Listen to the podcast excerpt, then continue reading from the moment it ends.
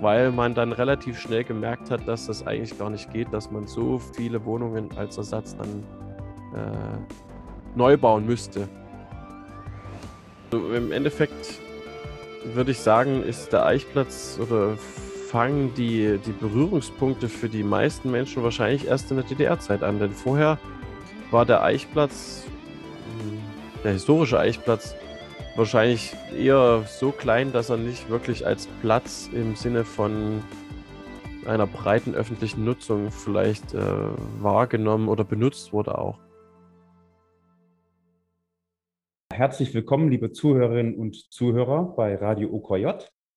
Heute haben wir die erste Folge einer neuen Sendung Geschichten, Geschichte und Geschichten aus Jena.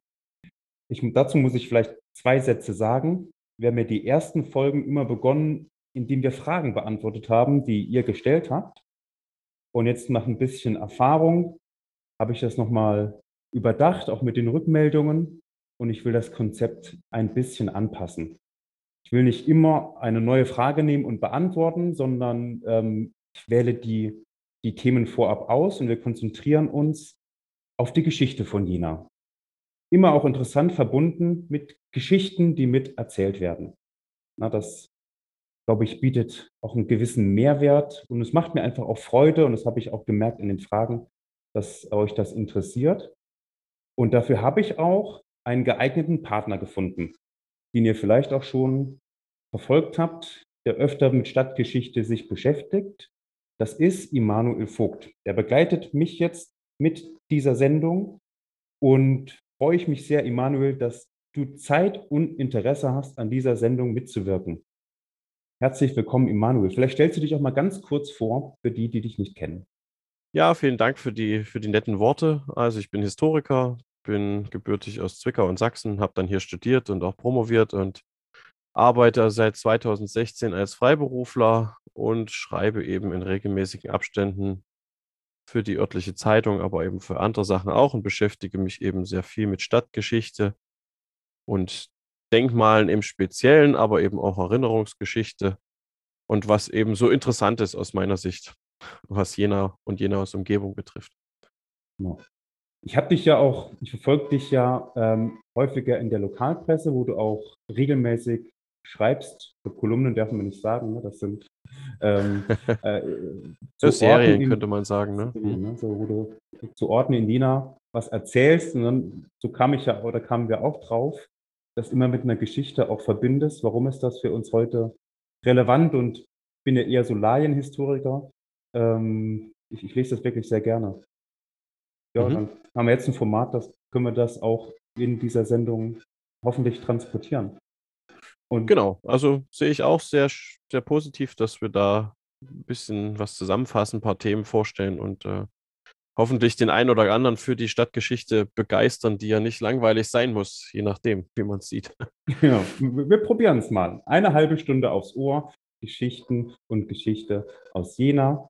Und äh, wir haben uns dann für die erste Sendung überlegt, was würde passen. Und wir haben, glaube ich, ein sehr auch emotionales Thema ausgewählt, mitten aus Jena, nämlich den Eichplatz.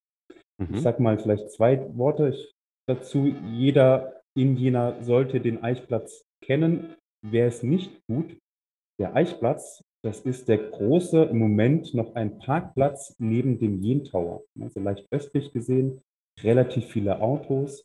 Ähm, wer es nicht regelmäßig dahin findet, in der Vergangenheit zumindest vor Corona, waren da auch regelmäßig die ganzen Jahrmärkte und ähm, wo man sich ein bisschen amüsieren kann. Also wirklich zentraler Platz und der sich gerade auch aber auch im Wandel befindet. Er wird nämlich durch die Planung der Politik wieder bebaut werden.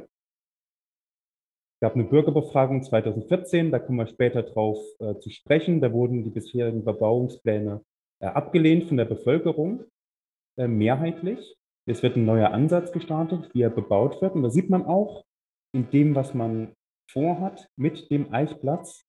Ähm, da haben viele Leute eine sehr starke Meinung dazu und äh, auch historisch bedingt, äh, was man aus diesem Platz machen sollte. Und wir haben uns heute diese erste Folge zur Brust genommen und wollen die Geschichte um den Eichplatz ein bisschen aufarbeiten. Und du hast auch schon, Emanuel, öfter dazu geschrieben. Deswegen bin ich mir sicher, du kannst das aus dem FF. Ja, natürlich, äh, weil der Eichplatz ganz viele verschiedene Themen tatsächlich bietet, die man äh, behandeln könnte. Aber uns geht es ja heute eher darum, vielleicht dem, den Zuhörern mal vorzustellen, wie der Eichplatz überhaupt entstanden ist und äh, wo der Name vielleicht herkommt und was es da noch so in der Geschichte zu entdecken gibt. Genau, Eichplatz. Wie du schon sagst, Name Eichplatz. Ähm, jetzt gucke ich drauf. Ähm, ich sehe keine Eiche im Zentrum auf dem Platz. Ähm, es war auch nicht immer ein Parkplatz. Wie immer in der Geschichte, vielleicht fangen wir mal von vorne an. Du kannst mir mal erklären, wie es denn zum Eichplatz kam. Ja, gerne. Also im Endeffekt müssen wir zurückgehen ins Jahr 1806. Da werden viele wahrscheinlich schon hellhörig werden und wissen, dass äh, Napoleon Bonaparte mit Jena und 1806 in enger Verbindung steht. Und es ist tatsächlich auch ähm, die Entstehung des Eichplatzes, also des historischen Eichplatzes, hängt mit der Schlacht von 1806 zusammen. Nämlich als die Franzosen damals äh, in Jena in der Innenstadt einquartiert waren, ist an jenem 14. Oktober, also an dem Tag, an dem die Schlacht dann tatsächlich auch bei Jena und Auerstedt stattgefunden hat, ist in den frühen Morgenstunden, so man geht etwa von um 3 Uhr aus, äh, in der Johannesstraße ein Brand ausgebrochen. Etwa in Höhe der Rose, allerdings nicht in der Rose selber, sondern im Haus gegenüber. Und man weiß bis heute nicht unbedingt, wie die Brandursache war. Man geht davon aus, dass es wahrscheinlich Unachtsamkeit der eigenen Bewohner waren. Also nicht unbedingt die, die Franzosen, die den Brand verursacht haben. Und in dem Haus, wo es gebrannt hat, haben sich wohl die Handvorräte eines Seilermeisters dabei entzündet.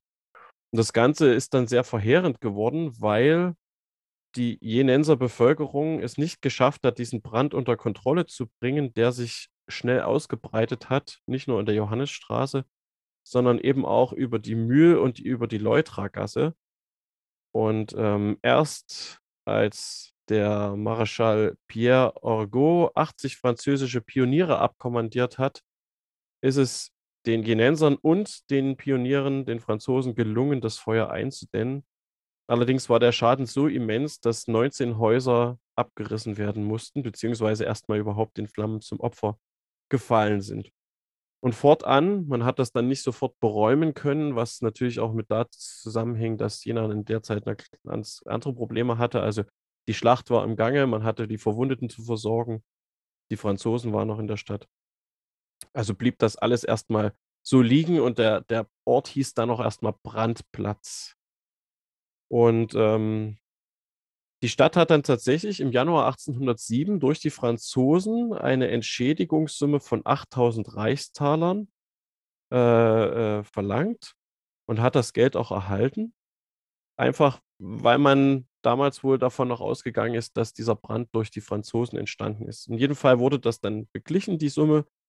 Und es ging aber trotzdem noch, also die Summe wurde dann erst 1811 bezahlt, aber sie wurde immerhin aus diesem Entschädigungsfonds bezahlt, den Napoleon Bonaparte da angelegt hatte für die Stadt Jena, um diese Schäden aus der Schlacht von 1806 zu begleichen.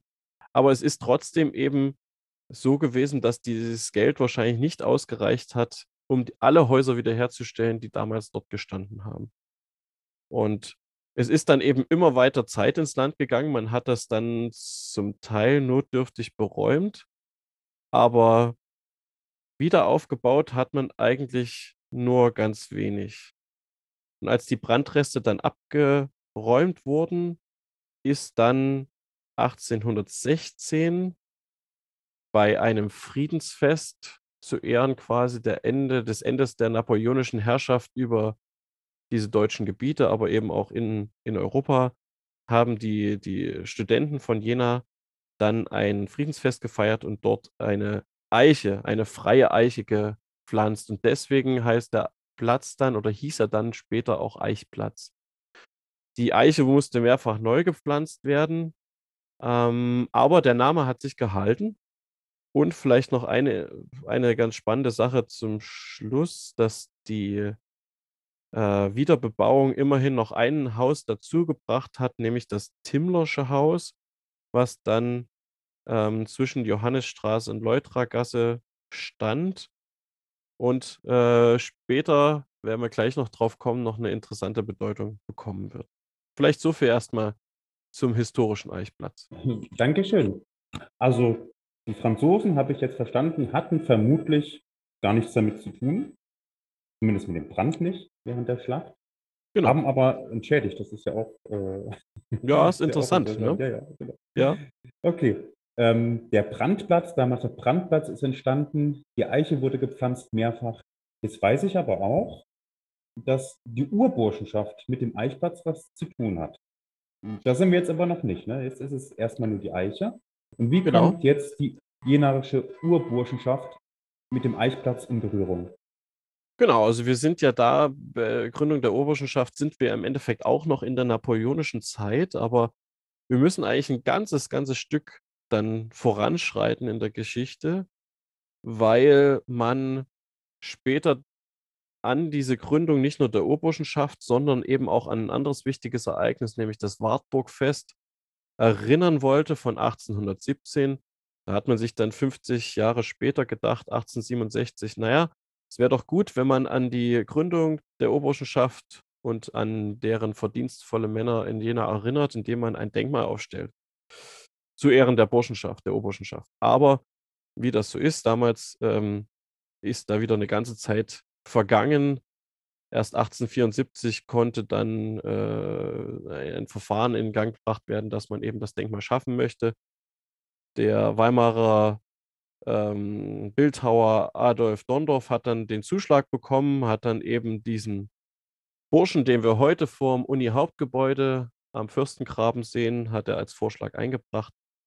Allerdings wurde das Denkmal dann erst 1883 aufgestellt und eben jetzt kommt der Eichplatz wieder ins Spiel. Das, der Urbursche stand dann für einige Jahre oder für eine ganze Zeit, muss man sagen, auf dem historischen Eichplatz vielleicht damit sich die Zuhörer noch vorstellen können, wo denn der historische Eichplatz war.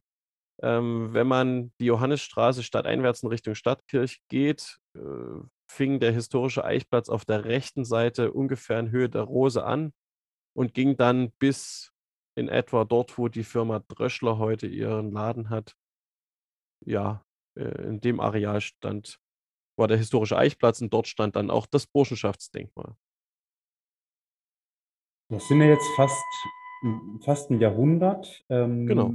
zwischen Brand und dem, dem Urburschen, der aufgestellt ist. Jetzt ganz naive Frage. Vorher was bebaut, jetzt ist es ein Parkplatz. Als was wurde denn der Eichplatz genutzt? Also gab es dann, wie ich mir jetzt vorstelle, Volksfeste oder Zusammenläufe oder war das im Park? Wie, was hat man denn da gemacht? Naja, den Eichplatz in der heutigen Form, den gab es ja damals noch gar nicht. Also der konnte demnach nicht genutzt werden. Und der historische Eichplatz, der wurde natürlich für Feste auch genutzt. Allerdings war der ja nicht so groß wie der Platz, den wir heute als Eichplatz kennen. Also dort haben sich meistens dann logischerweise um den Burschen herum dann die Studenten getroffen, haben ihr Kommerz gefeiert und ähm, ihre, ja, ihre Feste dort gefeiert zum Teil. Okay, also von der Rose bis zu Tröschler, das stimmt, das ist wirklich nicht viel Platz. Ähm, da hält sich auch das Feiern in Grenzen. Ähm, das frage ich mich, Vermutung, jetzt frage ich mich, wie kommt denn langsam diese große Fläche zustande, die wir heute kennen und als Parkplatz nutzen? Und jetzt vermute ich mal ein bisschen. Hat denn der Weltkrieg was damit zu tun? Ja, auf jeden Fall. Der Zweite Weltkrieg ist ähm, zwar nicht der Auslöser für den heutigen Eichplatz, aber es sind schon doch einige Gebäude ähm, auf diesem heutigen Areal vom Eichplatz äh, während dieser schweren Bombenangriffe im Frühjahr 45 mit zerstört worden. Was sich vielleicht die Jüngeren gar nicht vorstellen können, alles Areal, wo heute der Jen Tower draufsteht, wo die neue Mitte ist, ähm, bis runter zum Rathaus, war früher komplett mit Häusern bebaut. Dort gingen Straßen durch, ähm, Gassen durch. Das war alles ein komplett bebautes Areal mit Wohnhäusern, wo auch Geschäfte drin waren. Ähm, also kein, kein zentraler Platz, der dort einfach frei stand. Wenn man sich da nochmal alte Straßenkarten anguckt oder Stadtkarten von Jena, es gab die Johannesstraße, parallel dazu verlief dann die Leutrastraße. die kamen eigentlich, wenn man so will, direkt über dem heutigen Eichplatz in der, lief die in der Mitte durch und quer zur Johannesstraße, zur Kollegiengasse und zur Leutrastraße verliefen dann kleine Gassen. Also ein, ein ganz interessanter Straßenname ist die Rinne zum Beispiel oder aber auch die Brüdergasse. Also es war kein freier Platz in dem, wie wir das heute sehen, sondern eben bebautes Areal. Und man hat dann eben schon 1947 angefangen, den historischen Eichplatz umzugestalten.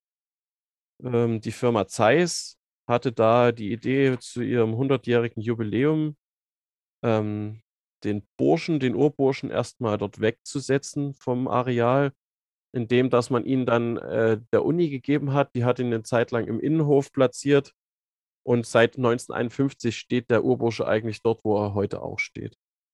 Das war schon mal der erste Schritt.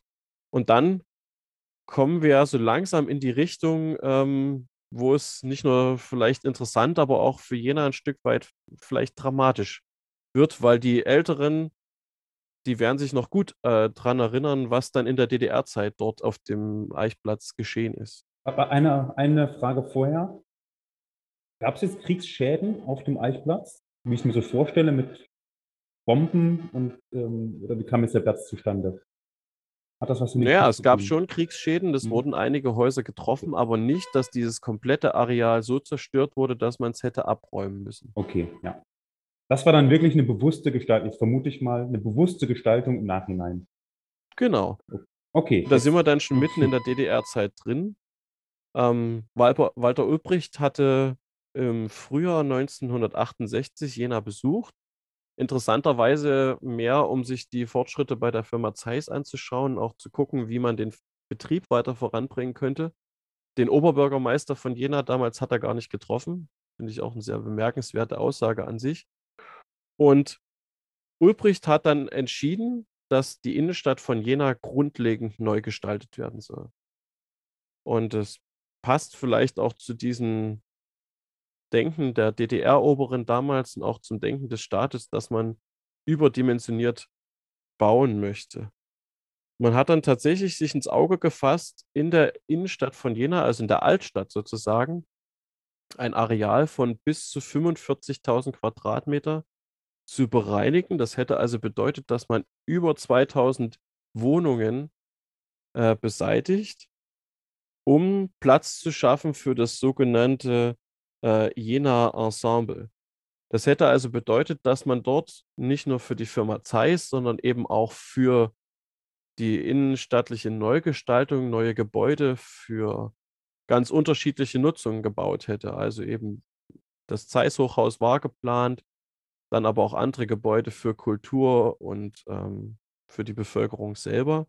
Also erstmal, wenn man so will, ein ziemlich monströser Plan der natürlich auch nicht so abgelaufen ist, wie man das heute in einem demokratischen Staat kennt, dass man eben darüber hätte entscheiden können, sondern die, also Walter Ulbricht selber und die DDR-Oberen ZK der SED haben darüber entschieden, dass man das so machen möchte. Okay, das heißt, das hat mit Krieg nichts zu tun, auch nichts mit den Franzosen und mit dem Brand. Der Platz in der heutigen Größe, das war eine bewusste Umgestaltungsabsicht der politischen Führung in der DDR. Vielleicht auch eher Ganz genau. zufällig, weil Walter Ulbricht Jena besucht hat. Und nicht mal Jena hat eigentlich Zeiss besucht und hat dann gesehen, ähm, aus diesem Platz hier soll was Sozialistisches entstehen, das Jena Ensemble. Ganz genau. Okay. Also ähm, die Bevölkerung wurde auch erst hinterher, da, hinterher heißt, dann so ungefähr ein halbes Jahr nach seinem Besuch von Walter Ulbricht wurde, das, äh, wurde die Bevölkerung mal in einem Zeitungsartikel äh, darüber informiert. Und schon im Januar 1969 hat das ZK in Berlin dann, also Zentralkomitee der SED in Berlin dann beschlossen, dass das so gemacht wird. Nun wissen wir ja nur aus der Vergangenheit, dass die DDR als Staat immer wieder Probleme auch hatte, was ähm, die Material- und Güterversorgung betraf. Das heißt also, man wollte natürlich diese 2000 Wohnungen nicht oder über 2000 Wohnungen nicht einfach abreißen, sondern man hätte ja natürlich dann Ersatz schaffen müssen. Und da lag da so ein bisschen die Krux, weil man dann relativ schnell gemerkt hat, dass das eigentlich gar nicht geht, dass man so viele Wohnungen als Ersatz dann äh, neu bauen müsste, um jedem der dort seine Wohnung verliert, beziehungsweise die auch, man hatte ja vor, Zeiss so weit auszubauen als, als Firma, dass dann äh, sehr viele Beschäftigte dort in dem Unternehmen arbeiten und die sollten nach Möglichkeit auch alle eine, eine Neubauwohnung bekommen. Und deswegen musste man den Plan dann schrittweise runter reduzieren. Immer noch schlimm genug aus meiner Sicht, weil man ja ähm, trotzdem intakte Häuser äh, weggerissen hat. Und da kommen wir Mhm. jetzt zum Eichplatz zurück, weil das ist jetzt, das ist ja das, wo du dann auch schon jetzt gesagt hast, dass es eben eine bewusste politische Entscheidung war.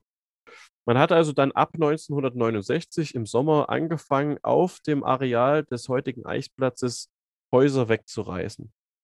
Und ähm, insgesamt sind es dann nur in Anführungsstrichen ähm, über 8000 Quadratmeter geworden, die dort bereinigt wurden.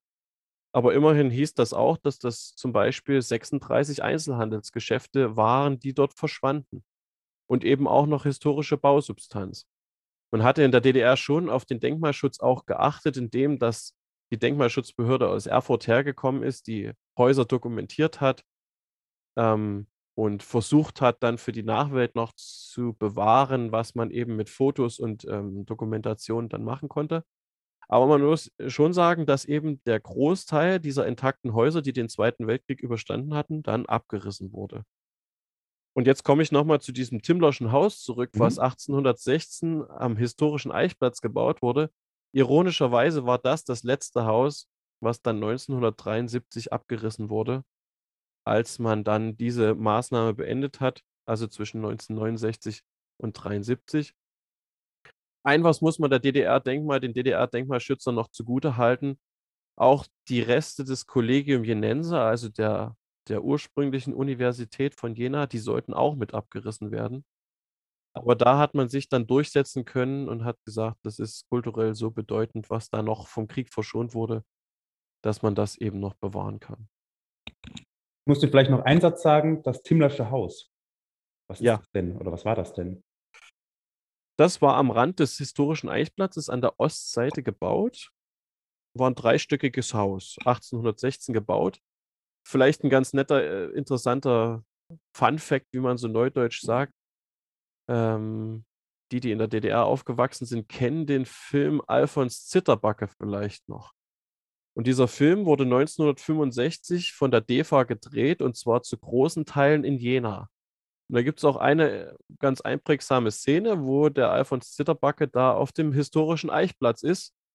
Da hat man für den Film ein extra Denkmal hingestellt. Also der Bursche stand ja nicht mehr dort, aber man hat dann ein extra Fantasiedenkmal hingestellt. Und da sieht man dann auch noch dieses Timmlersche Haus. Also vielleicht an die Zuhörer als Tipp, wer mal schauen möchte, den DEFA-Film Alfons Zitterbacke von 1965, da kann man dann den historischen Eichplatz und auch noch diese Bebauung der Johannisstraße, die dann verschwunden ist, dann noch sehen. Ja, danke für den Tipp. Das gucke ich mir auf jeden Fall mal an. Ähm, kann ich ja vergleichen zu dem Eichplatz, wie er heute ist, noch ist. Ähm, jetzt, jetzt sind wir soweit. Die DDR hat den Eichplatz in der Größe geschaffen. Und das weiß ich. Irgendwie ja. wurde der Platz der Kosmonauten daraus. Ja, genau. Hm? Das liegt daran, dass der Sigmund Jähn, also der erste Deutsche im All, damals ja als Kosmonaut bezeichnet, nicht Astronaut, sondern Kosmonaut, Jena 1978 besucht hatte und äh, man sich dann überlegt hatte im April 79, 1979, dass es doch ganz nett wäre, wenn man diesen Platz, der übrigens keinen Namen trug damals, sondern einfach nur zentraler Platz genannt wurde. Eichplatz hieß er nämlich nicht, sondern nur zentraler Platz, dann einen Namen bekommen sollte und dann eben Platz der Kosmonauten genannt wurde, nicht nur in Erinnerung an den Sigmund Jähn, sondern eben auch an Juri Gagarin, erster Mensch im All, auch ein Kosmonaut. Ja, und dann wurde der Platz umbenannt und hat ja für die Jenenser vielleicht auch noch eine interessante Bedeutung, weil ja dort nicht nur ein Parkplatz, beziehungsweise Parkplatz war es nicht, aber ein Platz war, ähm, wo man ja auch äh, Aufmärsche dann ähm, hat stattfinden lassen in der DDR-Zeit, gerade in den 80er Jahren. Aber vielleicht eindrücklich auch, da gibt es ja mittlerweile auch Diskussionen darum, ist der Orchideenbrunnen, der dort mal stand, den vielleicht die, die heute so äh, etwas jünger sind, noch, äh, noch kennen sollten. Der Orchideen Also kann man sagen, bis, bis zur Wende hatte der Platz den Namen ähm, Platz der Kosmonauten und hat vielleicht auch für die DDR-Opposition noch eine wichtige Rolle gespielt, zumindest die, die in Jena da aktiv war, weil man dort immer wieder auch Aktionen geplant hat und nicht zuletzt im Zuge der friedlichen Revolution dort eben auch zusammengekommen ist. Etwa am 4. November 89, als dort 40.000 Bürger sich versammelt hatten. Also viel in dem Eichplatz steckt sehr viel DDR-Geschichte drinnen. Ähm, vor dem Zweiten Weltkrieg oder vor dem Besuch von Walter Ulbricht habe ich jetzt gelernt, gab es gar nicht so viel Eichplatz, wie man ihn heute sieht. Ähm, jetzt haben wir die DDR. Die DDR geht auf in der Bundesrepublik und es gibt es seit, ja, gibt es Pläne, das wieder zu erneuern. Jetzt kenne ich mich auch ein bisschen aus, aber Immanuel, weißt du, wie das begonnen hat mit den, mit den Wiederbebauungsplänen? Na, vielleicht sollte man erst noch erwähnen, dass nach der Wende dann im April 1991 der Platz dann seinen wahrscheinlich oder ich nehme an, ziemlich sicher in Anlehnung an den historischen Eichplatz seinen Namen erhalten hat, den wir heute auch benutzen. Also Eichplatz heißt er seit 1991 wieder. Ja, und dann hat man ja drüber nachgedacht, was man mit diesem großen Areal machen möchte. Und wenn ich mich richtig erinnere, ging es da schon in den Anfang der 90er Jahre darum, ähm, ob der gesamte Platz bebaut wird. Wir wissen ja, dass heute die neue Mitte rund um den Uniturm steht, ähm, die aber ja natürlich nicht über den gesamten Platz bebaut ist. Und ähm, meines Wissens nach wurde dann äh, 1993 dort ein europaweiter Wettbewerb ausgeschrieben, den damals ein Architektenbüro aus Darmstadt wohl gewonnen hat. Und ja, seitdem sind ja die Diskussionen im Gange gewesen. Und wie wir wissen, 2014 haben die Bürger Jenas dann dem Ganzen erstmal eine Absage erteilt. Genau, ja, jetzt kommen wir so in die Zeit, wo ich auch langsam wieder mitsprechen kann, ohne Historiker zu sein. Das habe ich auch miterlebt, 2014. Ich glaube, knapp 60 Prozent haben sich gegen die damaligen Bebauungspläne ausgesprochen. Jetzt läuft gerade der zweite Ansatz, den Eichplatz wieder zu bebauen, in zwei verschiedenen Baufeldern. Sag mal, das westlich gelegene Baufeld am Turm äh, gab es jetzt die Vergabe und das etwas östlichere gelegene Baufeld ähm, wird dann noch beplant in einem offenen Verfahren.